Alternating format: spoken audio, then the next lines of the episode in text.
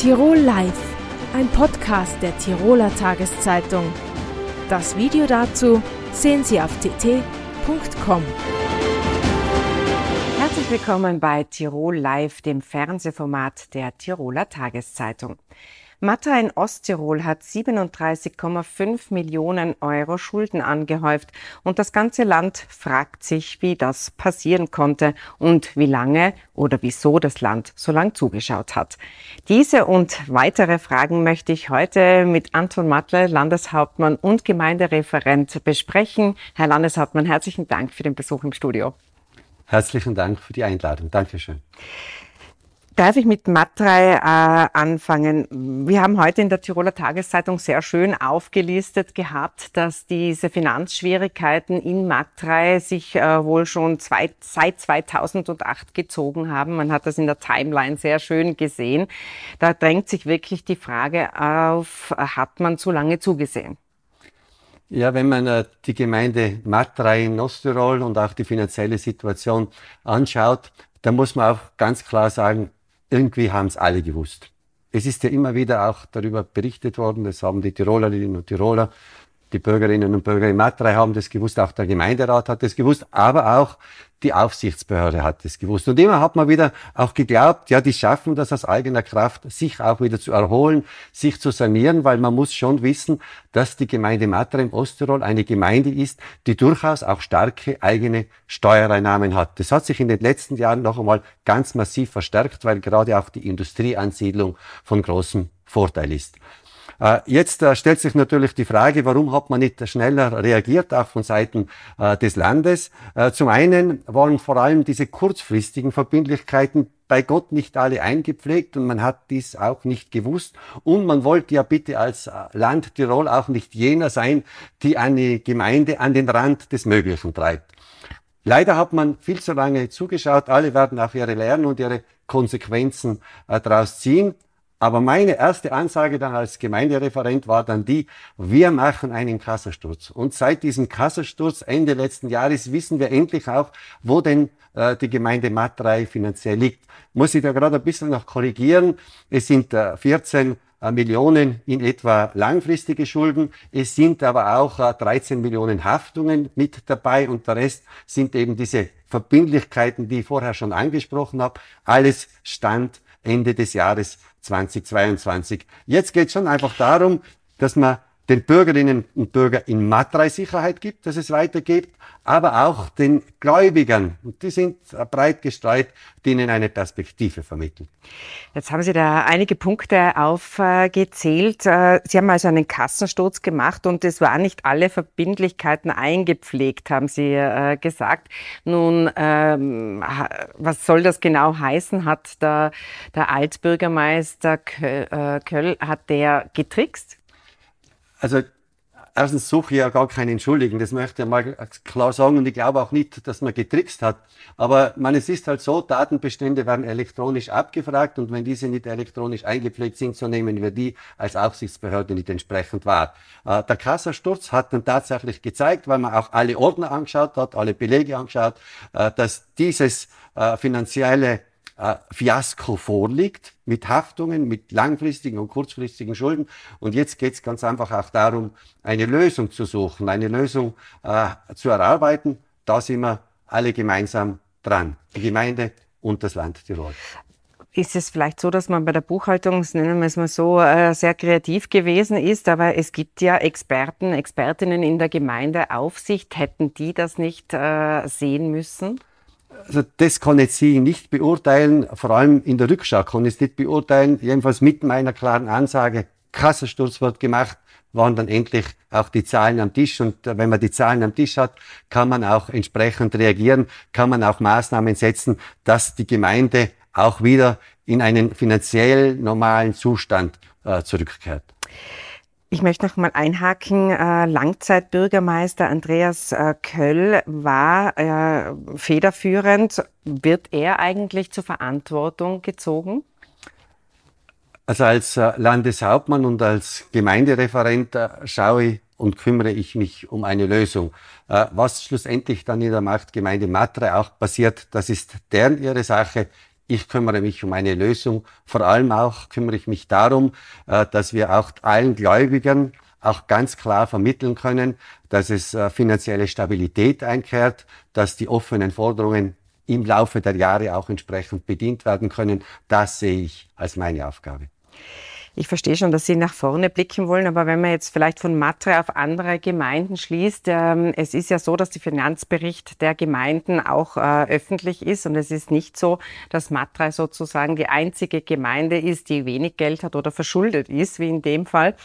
Aber als Bürgerin, äh, wenn ich jetzt in einer Gemeinde wohne, Sie haben es gesagt, Matra ist, äh, steht eigentlich gar nicht so schlecht da. Die haben Steuereinnahmen. Es gibt äh, viele Gemeinden, die das eben nicht haben. Die sind dann äh, von den Gemeindeausgleichsfonds äh, abhängig.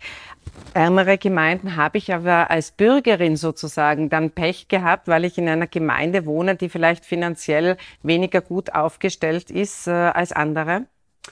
Also was äh, den Schuldenstand betrifft und die kritische Situation betrifft, so ist der Matra im Osttirol meiner Meinung nach ganz klar ein Ausreißer. Ich schaue mir natürlich auch die Gemeindefinanzberichte an und die Gemeinden sind definitiv äußerst unterschiedlich auch finanziell äh, ausgestattet. Die einen haben Steuereinnahmen, die anderen haben keine Steuereinnahmen. Deshalb gibt's ja den GAF, den Gemeindeausgleichsfonds. Da und dort braucht es diese Mittel ganz einfach auch für den Haushaltsausgleich. Da und dort wird äh, aus GAF-Mitteln werden auch Impulse gesetzt. Und wenn ich die Statistik ein bisschen bemühen darf und einen Vergleich äh, innerhalb der Bundesländer Österreichs mache, so sind die Tiroler Gemeinden hinter den Gemeinden in Salzburg jene, die am zweitgeringsten verschuldet sind. Die haben natürlich auch Schulden, wie auch das Land Tirol Schulden hat. Aber selbst wenn man die Schulden kumuliert, Gemeinden und Bundesland Tirol, äh, ist der Verschuldungsgrad pro Kopf in Tirol wesentlich geringer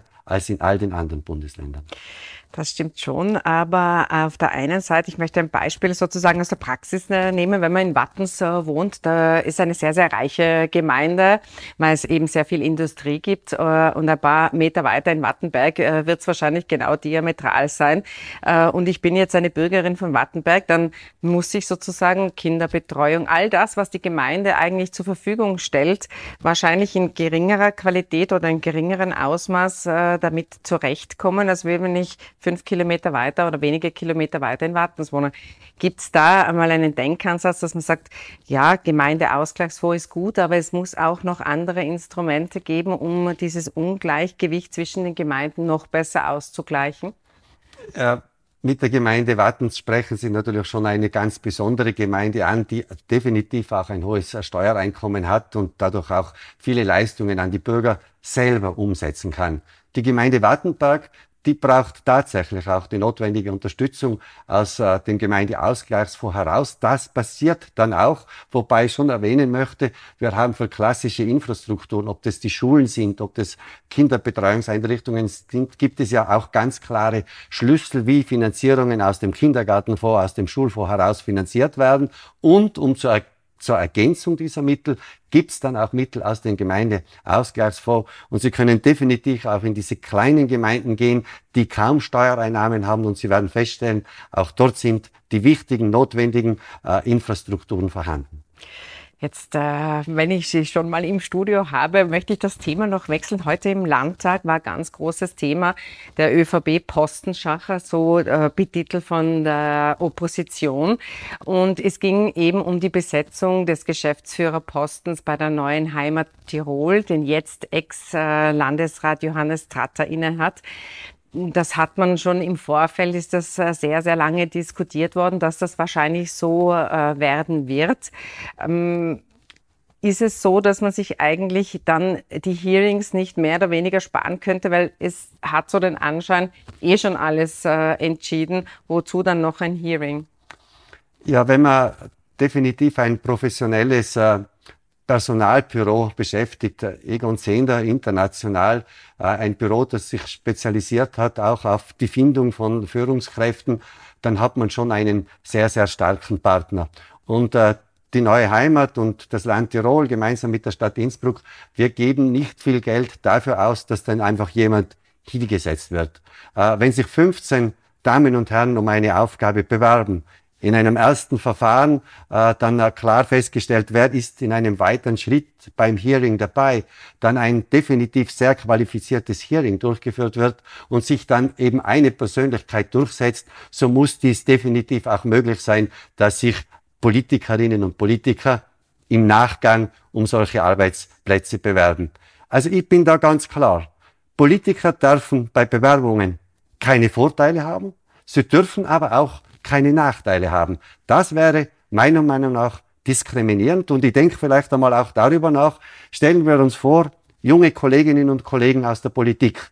Man ist vielleicht zwei Legislaturperioden dabei, das sind zehn Jahre, aber irgendwann braucht man ja vielleicht auch wieder einen eigenen Arbeitsplatz abseits von der Politik. Wollen wir denen verbieten, sich zu bewerben? Das lehne ich ab. Wir brauchen auch die besten Köpfe in der Politik und wenn die besten Köpfe ihr Know-how auch einmal über das Zeitfenster der Politik und der Allgemeinheit zur Verfügung stellen, dann würde ich das ganz, ganz besonders wertschätzen. Diese Durchlässigkeit des Systems ist ja schon lange in Diskussion. Ähm, die Opposition hat heute äh, gemeint, ähm, dass es Johannes Tratter wird. Das sei schon bei den Koalitionsverhandlungen ein Thema gewesen. Und die berüchtigten Sideletter würden sozusagen zwischen ÖVP und SPÖ auch den Namen Johannes Tratter beinhalten, dass man sich damals schon sozusagen mit dem Koalitionspartner ausgemacht hat, dass es Johannes Tratter wird. Äh, zum einen möchte ich das ganz klar nochmal sagen, es gibt äh, das klassische Koalitionspapier, das ist unser Regierungsprogramm und es gibt eben keine Side Letter dazu.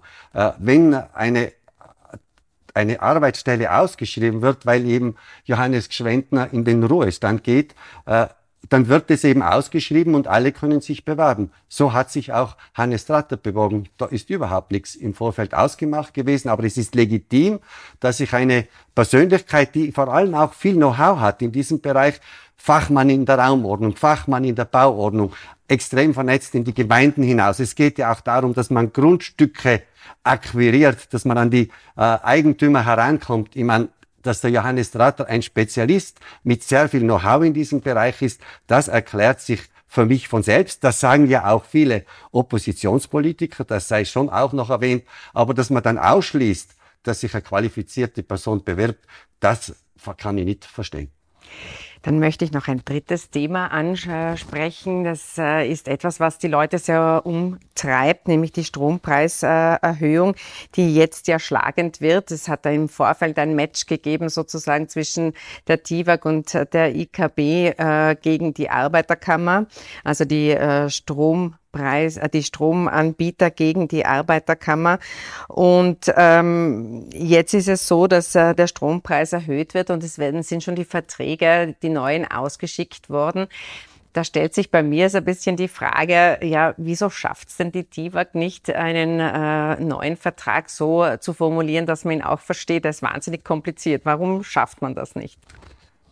Also wenn man die jetzt versandten neuen Verträge von der TIWAG und der IKB anschaut, diese durchliest, dann stellt man fest, die sind unwahrscheinlich komplex und es braucht dazu meiner Meinung nach begleitend eine unwahrscheinlich gute Kommunikation.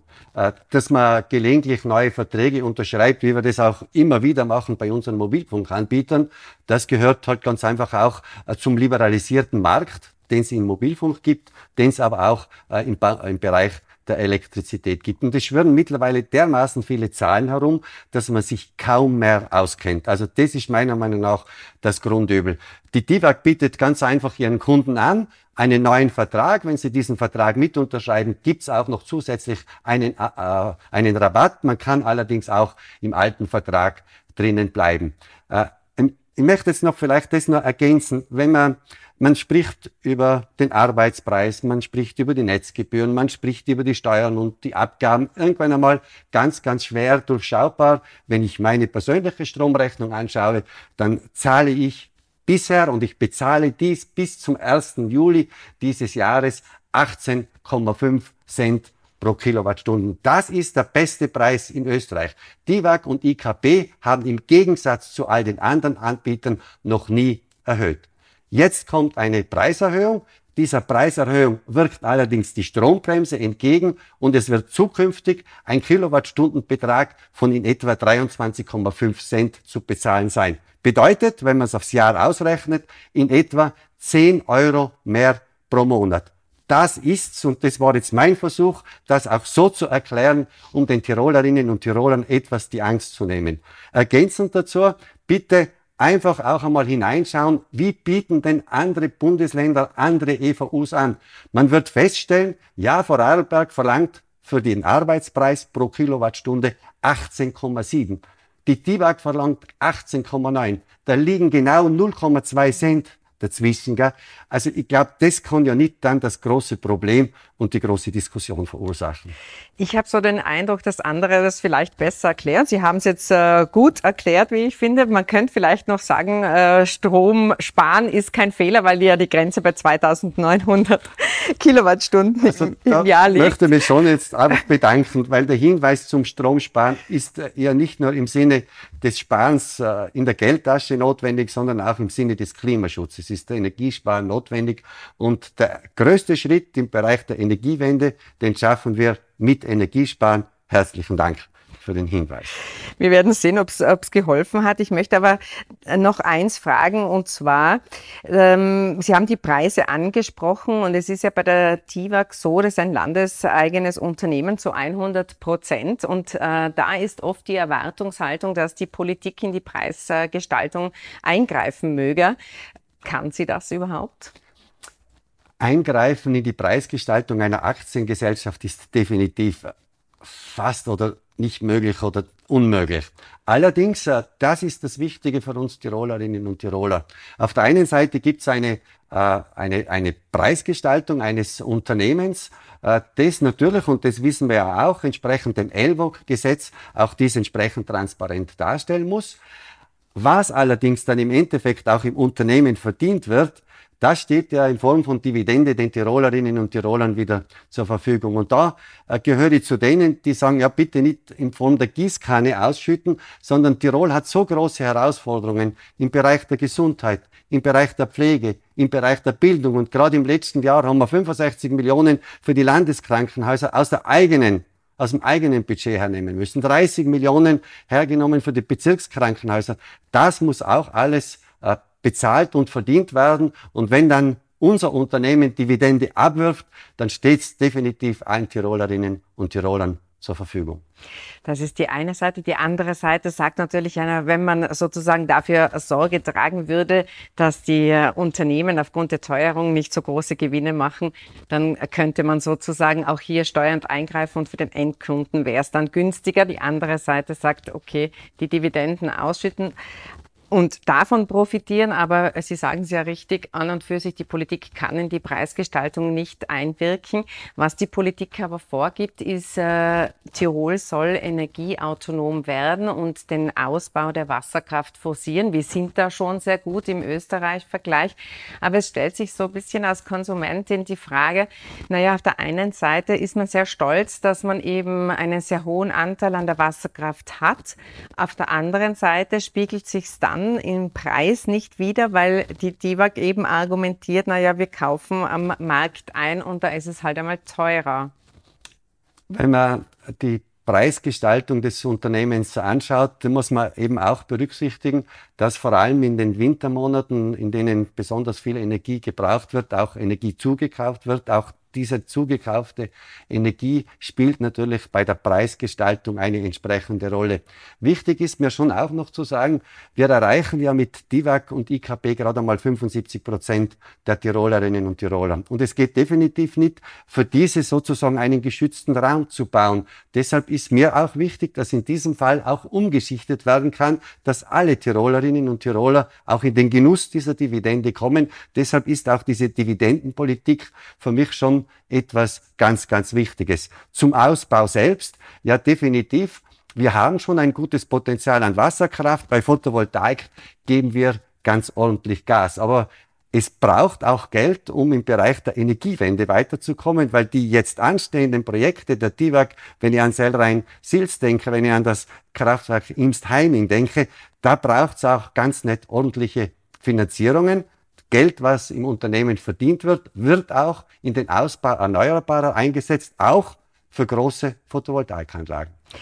Dann wäre meine letzte Frage. Es sind ja die Gemeinden, äh, viele bauen oder setzen auf den Ausbau der Wasserkraft. Andere gehen jetzt auch äh, Energiegemeinschaften ein. Es ist eine Möglichkeit, sozusagen den Strom vor Ort zu produzieren durch äh, PV-Anlagen, Wasserkraft, whatever, und den sozusagen in der Gemeinde dann zu teilen. Und energieautonom zu werden. Das schmerzt natürlich die, die TIWAG auf der anderen Seite. Wo pocht denn da Ihr Herz? Mögen Sie diese äh, Forcierung dessen, dass die Gemeinden energieautonomer werden? Begrüßen Sie die?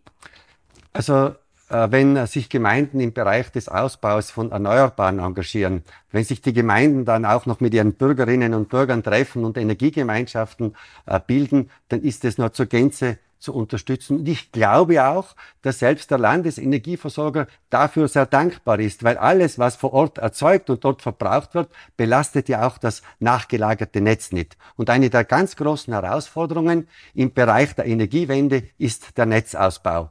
Wenn wir Energie nicht quer durchs Land schicken müssen, sondern sie wird vor Ort gebraucht, dann ist es auch eine Entlastung des Netzes. Ich würde sagen, eine Win-Win-Situation. Allerdings braucht der Ausbau, vor allem auch von Energiegemeinschaften, intelligente Netze, Smart Grid im Fachausdruck. Und da gilt es ordentlich viel zu investieren in den nächsten Jahren, weil das ist auch ein Teil der Energiewende. Nur mit Energie erzeugen und sparen schaffen wir es nicht. Wir müssen auch noch viel Intelligenz einsetzen. Jetzt wollte man doch noch eine Frage an die Netzpunkte. Die sind immer äh, so in Kritik. Warum dauert es so lang, dass man, wenn man Strom erzeugt, dass man den dann auch gut einspeisen kann? Also das war definitiv ein Kritikpunkt, äh, vor allem im letzten Jahr. Die DIVAG hat dann auch umgestellt auf ein Online-Portal. Man kann die Daten selbstständig einpflegen. Durchaus auch äh, verlangt sehr viel Exaktheit auch von jenen, die die Daten einpflegen. Und wir schaffen es jetzt also im Hause der DIVAG schon auch sehr schnell innerhalb von zehn Tagen für Anlagen bis zu 20 kW sehr schnell einen Zählpunkt zuzuteilen. Für Anlagen, die größer sind, 30, 50, 100 kW, 250 kW. Da muss man natürlich auch drauf schauen, schafft dann das vorgelagerte Netz, schafft dann auch der vorgelagerte Transformator diese Energie. Äh, das dauert, das dauert mir noch zu lange. Die, äh, die DIVAG ist massiv auf der Suche nach qualifizierten Mitarbeiterinnen und Mitarbeitern, aber da stehen sie nicht alleine im Wettbewerb da. Gute Leute werden überall gebraucht. Vielen herzlichen Dank für den Besuch im äh, Studio. Herzlichen Dank. Danke auch für die Einladung. Bücher- und Lesefreunde kommen diese Woche in Tirol ganz besonders auf ihre Kosten. Am Donnerstagabend startet das Literaturfestival Aachensee Literatur. Dieses Jahr wird es von Michael Ostrowski eröffnet. Michael Ostrowski ist seit langem Drehbuchautor, seit kurzem auch mit der Onkel Romanautor. Er ist außerdem Schauspieler, Regisseur und Sprecher und bei uns im Studio. Herzlich willkommen. Peace. ich stelle mich schon äh, darauf ein, dass dieses Interview nicht ganz so ablaufen wird wie viele andere Interviews auch.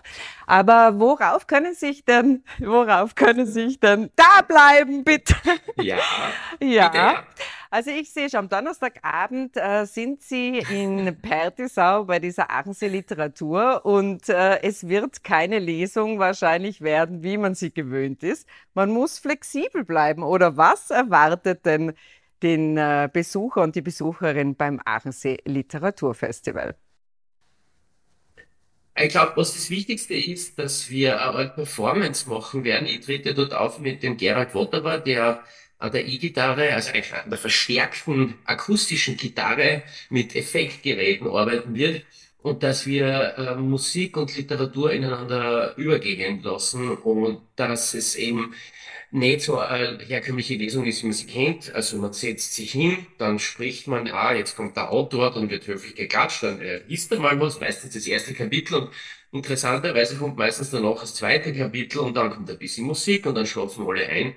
Das wollen wir eher vermeiden und deswegen äh, ist es so, als Musik und Sprache und Musik und Wort und Laute gehen ineinander über. Okay, ich bin schon sehr gespannt. Äh, der Onkel, das ist äh, von der Historie her eigentlich umgekehrt. Da hat es zuerst den Film gegeben, äh, da haben sie das Drehbuch dafür geschrieben und danach ist erst das Buch erschienen. Was halten Sie denn von dieser Standardaussage, aber das Buch ist eigentlich viel besser als der Film? Natürlich nichts, weil äh, erstens kann ich das bei mir überhaupt nicht sagen. Es ist ineinander übergegangen. Also mit einem Freund, mit dem Helmut Köpping, über 15 Jahre diese Geschichte geschrieben und habe dann einmal beschlossen, jetzt machen wir ein Drehbuch und einen Film. Ich hätte auch was anderes beschließen können, sagen, ich mache jetzt einmal einen Roman. Aber das ist immer Hand in Hand übergangen. Man hat Geschichten gesammelt, Ideen, eine Story gebaut und so wurde es halt vorher ein Film und für mich ist es untrennbar. Ich kann gar nicht sagen, äh, was besser ist oder schlechter. ist es ist wurscht. Jetzt haben Sie wahnsinnig viele Berufe. Sie haben sich immer wieder neu erfunden. Oder wie geht das, dass man äh, Moderator, Sprecher, Regisseur, Drehbuchautor, haben Sie so viele Facetten oder wie geht das? Es hat sich eigentlich eins nach dem anderen ergeben und es hat sich das eine aus dem anderen entwickelt. Ich habe eigentlich studiert, Englisch, Französisch und sogar noch ein bisschen Just. Und dann okay, Just, das wird es nicht sein, da spiele ich aber nebenbei Theater, das habe ich schon gemerkt, während dem Studium. Und dann habe ich für fürs Theater im Bahnhof in Graz Stücke geschrieben, auch schon so begonnen. Und irgendwann habe ich ein Drehbuch geschrieben, weil ich gedacht habe, ich möchte ein Filmschauspieler werden. Und es wird niemand zu mir sagen, du bist Filmschauspieler, sondern ich muss es mir selber machen. Und so hat eigentlich alles gewesen. Also sehr viel Glück gehabt. Bei Ihrem Film Der Onkel, da spielen zwei Ihrer Kinder mit. Äh, wie ist es denn so interfamiliär zusammenzuarbeiten? Es spielen sogar drei meiner Kinder mit, weil ich habe vier und das Ganze ist halt erst eineinhalb, aber ich finde, es hat trotzdem eine legendäre Szene in dem Film bekommen, gerade weil es so klein ist. Aber es war eigentlich nicht geplant mit den älteren Kindern, aber es war, äh, sie haben ein Casting gemacht als Geschwister und sie spielen ja auch ein Geschwisterpaar. Und es hat irrsinnig geholfen, dass äh, meine Tochter, der Anke Engelke, ähnlich sieht. Sie ist ja wirklich auch ein bisschen aus wie ihre Tochter, die ähnliches Alter hat. Und, und die beiden haben einfach super harmoniert. Die haben auch sehr viel gestritten miteinander in der Zeit, äh, als wir das gedreht haben. Das hat hervorragend gepasst für den Film. Am Aachensee sind vier Tagebücher im Zentrum des Interesses. Ähm, beobachten Sie, dass äh, Lesen, konzentriertes Lesen so eine Kulturtechnik ist, die vom Aussterben bedroht ist, oder sehen Sie das anders? Das ist schwer zu sagen. Ich sehe es nur an meinen jugendlichen Kindern. Meine Tochter liest relativ früh, mein Sohn, der ein bisschen jünger ist, liest kaum. Beginnt erst jetzt mit 17 so mehr zu lesen, hat auch den Onkel gelesen, was mich wahnsinnig freut, weil es sind auch 320 Seiten, hat er gesagt, hat es nicht schnell gelesen. Das heißt, wenn er, wenn er Interesse an was hat und es ihm taugt, dann liest er auch.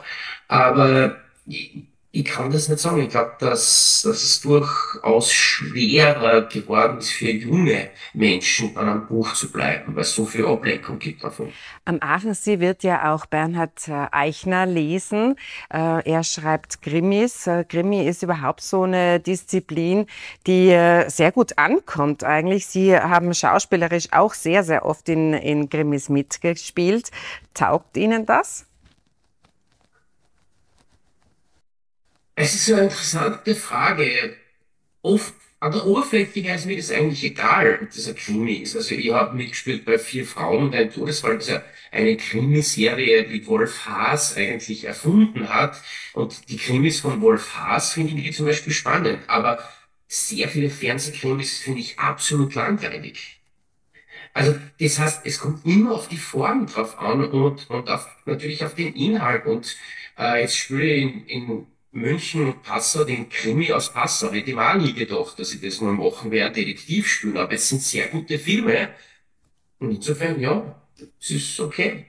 Und wie sehr erklärt sich für, für Sie, dass die Leute so wahnsinnig interessiert sind am Krimi lesen und am Krimi schauen?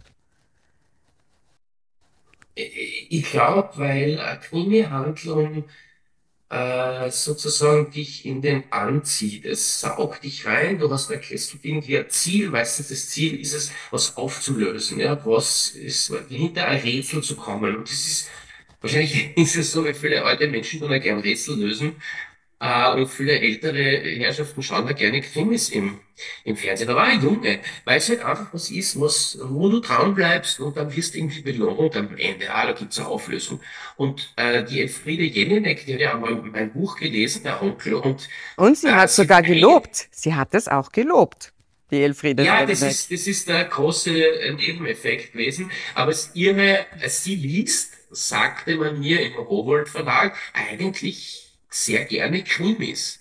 Was sehr lustig ist, wenn man sich die Elfriede Jelinek vorstellt. Aber eben, das heißt schon was, weil das heißt doch bei Krimis, dass man sich ein bisschen bemühen, einen Plot zu bauen, der spannend ist und unvorhersehbar. Und das habe ich äh, allerdings auch beim Onkel versucht. Ich versuche das wie beim Drehbuchschreiben, äh, also sozusagen Wendungen einzubauen, die nicht vorhersehbar sind und doch immer Spannung zu haben und gleichzeitig mal ein Slapstick und was Lustiges, aber dann passiert wieder was, was die, die Leute aus der Bahn wirft und ich glaube, es ist, äh, also es ist sicher auch eine Kriminalhandlung in, in diesem Buch und im Film drinnen. Das, das heißt, das, ich, auch ich habe eine Form von Krimi geschrieben.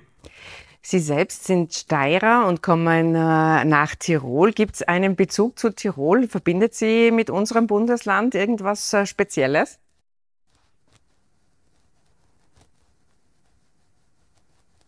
Ähm, Otto Grünwandel habe ich eigentlich cool gefunden. Den habe ich mal live gesehen und ich weiß, der ist ja sehr eng befreundet gewesen mit Gerhard Bolt und diese Connection mit Gerhard Bolt und, und so dieser Humor, der das leicht Abgründige hat und der eine Tiroler Seele immer wieder anders beleuchtet hat, das, das hat mich eigentlich mit Tirol verbunden und Außerdem habe ich in Matrei mal einen Film gedreht ähm, und jetzt sieht man eh, was aus dem Matrei geworden ist. Also Vorsicht, wenn wir zu Filmdreharbeiten kommen. Äh, schwer verschuldet wahrscheinlich. Äh, ja. Sehen, sehen wir gerade ja. den Grund dafür. Ja, jetzt ist alles Seit klar. Damals. Seit damals, als Michael Ostrowski in Osttirol war, ist die Gemeinde ja. verschuldet. Ich hätte doch eine, ja, ja, hätten Sie nicht so über die Stränge geschlagen, wäre besser gewesen. Aber bitte. Es tut mir leid. Ich stelle Ihnen äh, vielleicht nur äh, zum Schluss eine Frage. Es ist, äh, Sie spielen mit Gerald Wotowa, das haben Sie eben schon gesagt, und Sie vertreten bei der Eröffnung Dirk Stermann, der kurzfristig absagen musste. Wie eng ist denn die Künstlerszene? Ist man sehr befreundet? Schanzt man sich gegenseitig auch mal Jobs zu oder wie kann man sich das vorstellen? Also in dem Fall, glaube ich, war es tatsächlich so, dass der Bernhard Eichner äh, wirklich einen sehr netten Instagram-Beitrag über mein Buch geschrieben hat vor einigen Monaten, dass ihm das so gefällt. Und ich glaube, dass, wie der Dirk ausgefallen ist, der Bernhard relativ schnell auf mich gekommen ist. Und ansonsten äh, ist es so, dass ich mit Dirk Stermann befreundet bin und Christoph Christemann. Wir haben auch im Babenhof in Wien gerade äh, ein, ein Theaterabend, also einen Leseabend Österreichs Writing Stars, wo wir aus dem absurdesten Autobiografien österreichischer Stars vorlesen und das Publikum entscheidet, wer weiterkommt. Also wie bei, äh, wie bei Dancing Stars. Also wir, wir arbeiten gerade zusammen und, äh, und der Dirk hat mir damals auch Rutschen gekriegt zum Rowold Verlag. Also so, so ist es. Aber ich kenne jetzt zum Beispiel eigentlich relativ wenige andere Autoren, weil ich ja nicht jetzt so in der Literaturszene zu Hause bin. Also ich freue mich schon auf die Aachensee Literaturtage. Die gehen ja bis äh, Sonntag. Es gibt auch eine Krimi-Wanderung. Ihnen wünsche ich für morgen toi toi toi und alles Gute. Und äh, jetzt könnten Sie abtauchen, wenn Sie wollten. Ich möchte nur sagen, ich hoffe, die Krimi-Wanderung geht gut aus. Alles Liebe. Und, und ja, und jetzt ist er weg. Ich hoffe, dass äh, Bertisau nicht in den Abgrund stürzen wird. Jetzt äh, sieht man auch noch äh, das Buch, das es eben auch bei den Literaturtagen zu sehen äh, gibt. Und Ihnen danke ich ganz herzlich für die Aufmerksamkeit. Äh, Tirol Live sehen Sie wie immer auf tt.com und dort finden Sie auch das genaue Programm zu den Literaturtagen. Tirol Live ein Podcast der Tiroler Tageszeitung. Das Video dazu sehen Sie auf tt.com.